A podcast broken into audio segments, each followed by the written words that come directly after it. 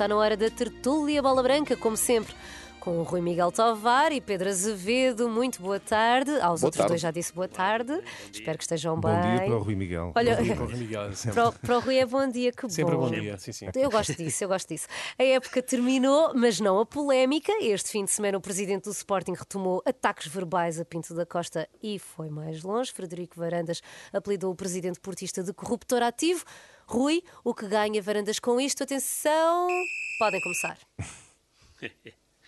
A minha pergunta é o que é que ganhamos nós, eh, programa em falar sobre dois, eh, sobre duas, sobre dois presidentes que não jogam à bola e o que é que ganha o futebol com isto? Há, há muitos anos que é a mesma coisa, eh, não nutro simpatia, aliás, nutro bastante antipatia eh, pelas pessoas que gostam de se colocar eh, de forma indevida no futebol, eh, como são os casos dos presidentes do Sporting, do Porto, do Benfica, de todos os clubes. Eh, são raras as exceções. Infelizmente, as aves raras, neste caso, eh, são, são as aves boas. Neste, e hum, não, não vejo o porquê de, de espingardar e de estarmos a comentar o espingardar, digo eu. Eh, Há uma semana, ou foi há, eh, acho que foi há uma semana, eh, o Liverpool e Manchester City tiveram na luta pelo, pelo título. O City teve a perder 2-0, conseguiu dar a volta 3-2, ganhou, foi campeão a 10 minutos do fim. O Liverpool teve quase com o título na mão, eh, não conseguiu. A primeira mensagem que o, que o Gudogan, que foi o herói do título, saiu do banco para marcar os dois golos do título do, do City. A primeira mensagem dizia eu que ele tinha, no, ou melhor, uma das mensagens que ele tinha no, no telemóvel quando chegou ao balneário era do Jurgen Klopp, treinador do Liverpool.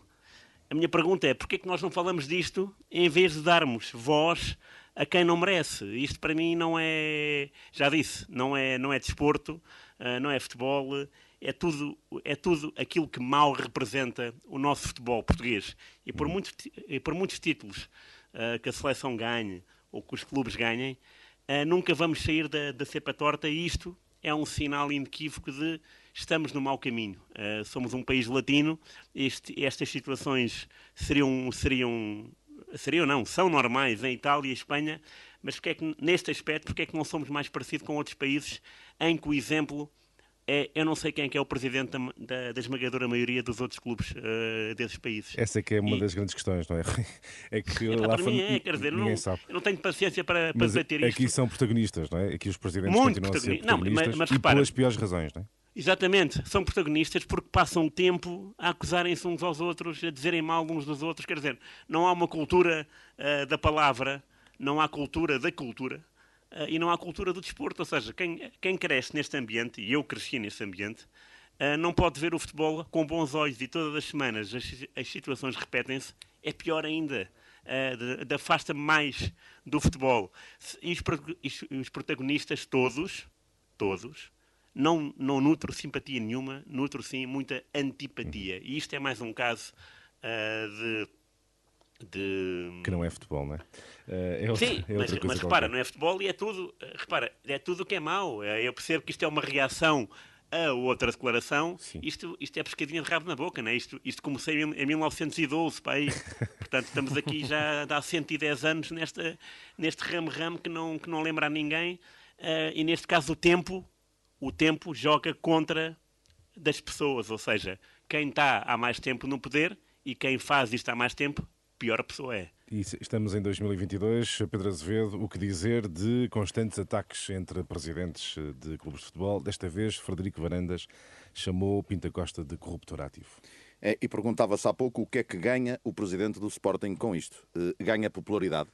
Eh, nós, culturalmente, no nosso futebol, quando um rival afia a faca a outro, dá popularidade.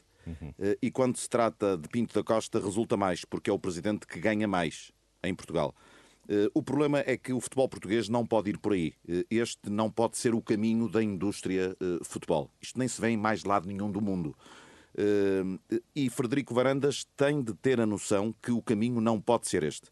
Ele, no mesmo discurso, eu, eu, eu tive a ler o discurso de Frederico Varandas, no mesmo discurso, diz uma coisa como o mais valioso no Sporting são os valores, a integridade e o caráter. O discurso contraria essa ideia. Absolutamente. Por aqui, por aqui uma nota 20 para Frederico Varandas. Por aqui, por este lado profilático.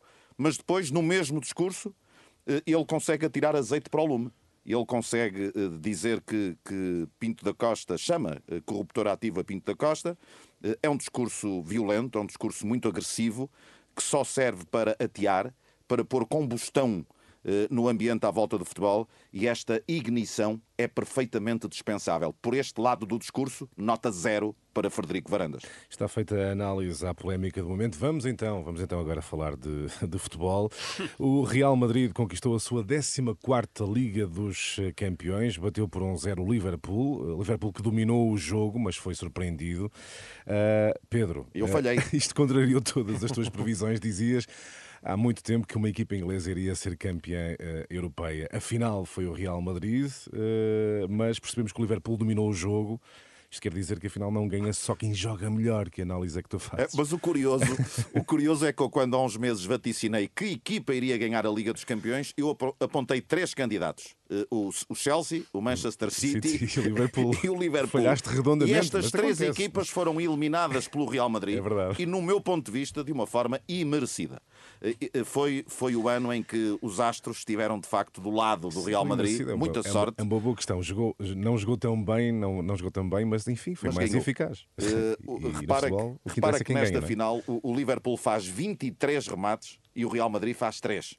Eh, o defesa do, do Liverpool, o guarda-redes do Liverpool, o Alisson Becker, faz zero defesas. Não há uma única defesa ao longo de todo o jogo. O Courtois faz nove defesas e que defesas? Algumas impossíveis, entre aspas, naturalmente. Eh, é um resultado ingrato para o Liverpool, é um resultado imerecido para o Liverpool. Não digo injusto, eh, porque, no meu ponto de vista, no futebol nunca há injustiça. Quando uma equipa marca mais do que a outra, eh, é sempre uma vencedora justa, porque marcou mais golos do que a outra. Mas é um resultado muito imerecido. O Liverpool mereceu ganhar a Liga dos Campeões e quanto ao meu prognóstico, o Courtois não permitiu que eu acertasse nesse prognóstico. Deixa-me pegar é o, Pedro, o Pedro andava aqui a fazer esses prognósticos, já que estava confiado nos prognósticos dele, agora, olha, estás-me a dever 5 euros, foi o que eu gostei. Rui, uh, o, o, Pedro dizia que, enfim, Courtois mostrou uh, uh, nove vezes que é um, um grande guarda-redes. O Alisson não fez uma única defesa. Teve uma oportunidade, uma única, para demonstrar o que Val não conseguiu evitar o gol do Real Madrid. Surpreendeu-te muito esta final da Liga dos Campeões? Sim, uh, não estava à espera de, de, um esmagamento do Liverpool, também não estava à espera de, de, de um Real Madrid tão retraído. Uh, se fosse empate, se o jogo fosse a prolongamento, era imerecido para o Liverpool. O Liverpool uhum. merecia ter uh, vencido por, por, por larga margem. Dessas nove defesas de Courtois, seis são defesas verdadeiramente incríveis. Uh, houve três defesas confortáveis, digamos, remates à figura. Até lembro-me de um do, do Salah, assim, fora da área, mais em jeito do que em força. Uh, e outro do, do Tiago, em que o Courtois defendeu. Pronto, conta como defesa. Mas dessas nove, seis foram defesas, de facto, uh, do Arco da Velha. É incrível como é que uma equipa ganha assim, mas também temos que ver o, o lado, para mim, digo eu, o, há, dois, há dois aspectos que temos que ver. É, para mim, não houve. Eu, quando vejo a equipa do Real Madrid, uh, os 11 jogadores, um, ehm, houve jogadores mais, mais discretos que outros, mas a curiosidade é que, é que todos uh, cumpriram. Eu vou dizer, o Benzema, quando teve a bola nos pés, foi uma delícia vê-lo. Uh, foi pouco, é verdade, mas o Valverde também teve ali pormenores interessantíssimos. O Carvajal trabalhou muito bem, uh, juntamente com o Valverde, aquela, aquela química resultou para, para afastar o Luís Dias das zonas perigosas. O Courtois foi o melhor em campo. E a minha pergunta é: uh, quantos jogadores do Real Madrid jogaram uh, em subrendimento? Uh, muito poucos jogaram, jogaram aquilo que era para jogar. Não estou a dizer que isto é bom. Uh, estou a dizer é que, na minha perspectiva, o Real Madrid, quando, quando entra no jogo e percebeu que não ia sair dali, fez, fez o seu é? jogo e levou a água ao seu moinho. E agora a minha pergunta é outra por cima da minha pergunta Sim. primeira. É, se isto fosse a seleção portuguesa na final com uma Croácia, como é que era? E nós ganhássemos um zero. naturalmente. Porque... Estaríamos a dizer porque Portugal jogou. Não, eh, seríamos mais habilidosos com as palavras, não era? Eh, o Rui Patrício foi, foi o herói porque, porque é um grande guarda-redes. Foi um pouco e a seleção portuguesa 2016, aproveitou é? a única oportunidade. Pronto, era. Eh, às vezes a gestão uh, da nossa maneira de ver o jogo uh, varia consoante uh, o clube. eu, neste caso, não estava por clube, estava pelo Carlo Ancelotti, que é o primeiro treinador a ganhar quatro Ligas dos Campeões. Exato. É verdade que as quatro Ligas dos Campeões são ganhas uma nos penaltis com os Juventus, a outra foi com o Liverpool em 2007 foi 2-1, pronto, aí não houve, não houve espinhas. Aquela em, em Lisboa, na Luz, estava a perder até aos 90 mais 2, parece-me, ou 90 mais 3, quando foi o gol do Sérgio Ramos.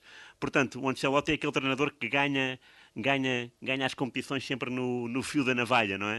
Uh, e isto é mais um exemplo. De facto, o Real Madrid não, não mereceu ganhar. Uh, não, não se aventurou quase nunca para lá do seu meio campo, que foi uma, o que deu uma imagem um, um, pouco, pouco bem, nada, nada ofensiva e pouco, e pouco uh, de habitual de uma final.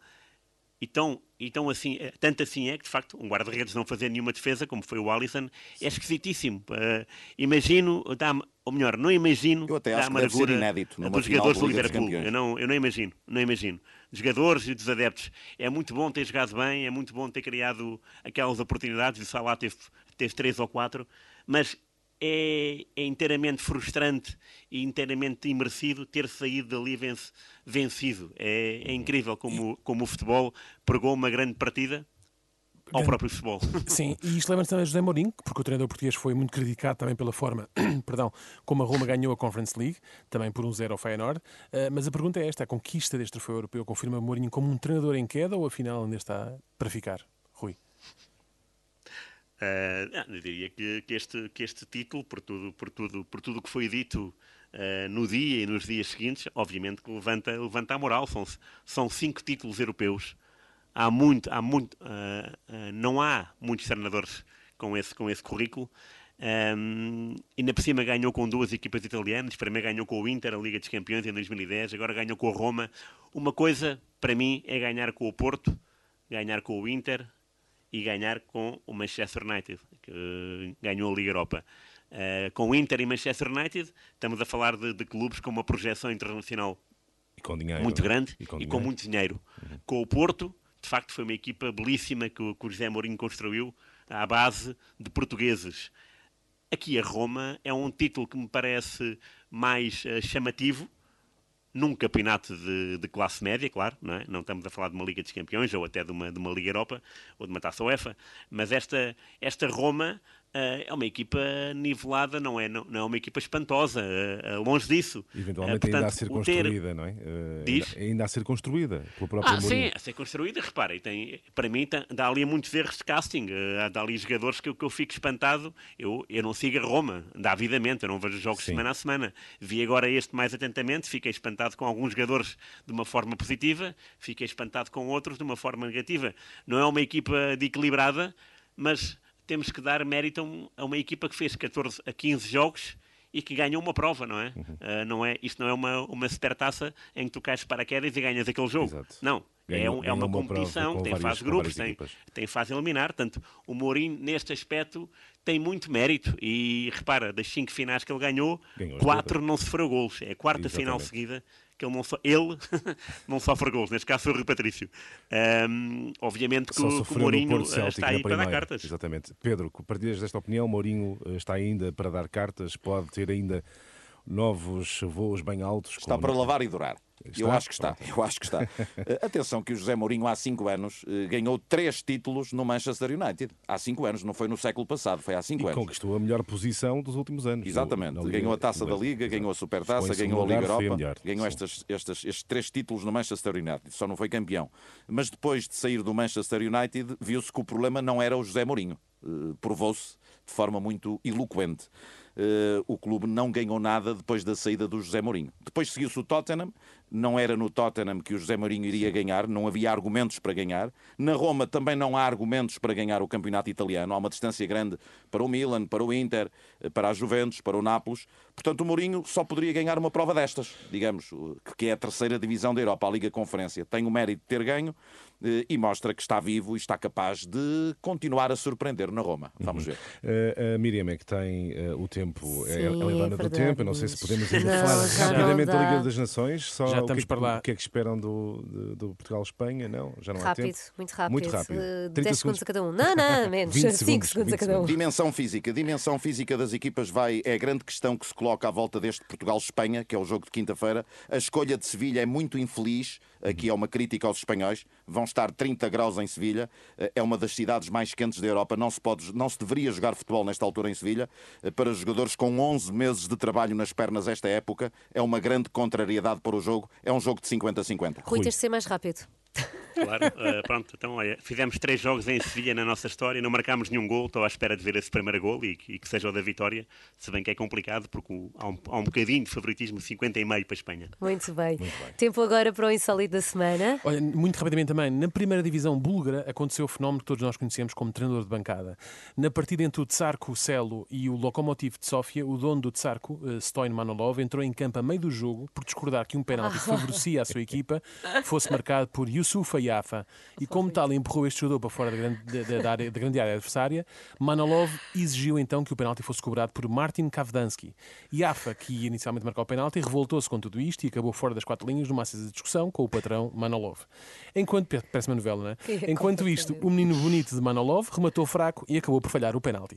Assim, o jogo acabou empatado a uma bola, o que ditou que o Tsarko fosse relegado para a segunda divisão búlgara. Mais uma vez, Manolov não aceitou este cenário e anunciou que o clube não irá disputar a Série B búlgara. Segundo ele, chegou a hora de dizer que o clube deixará de existir e não participará do futebol profissional na próxima temporada. Anunciamos agora para permitir que a União Búlgara de Futebol preencha a vaga como achar melhor. Ah, Embrulhou, é não é? Agora é o problema do outro. É Exatamente lindo. Olha, Olha, presidentes, não é? Olha, lá está, lá, afinal não é só cá. O Rui, o Rui é que sabia. Olha, vocês são os doces, mas não podemos passar mais tempo convosco. Foi a tertúlia Bola Branca desta segunda-feira. Até para a semana.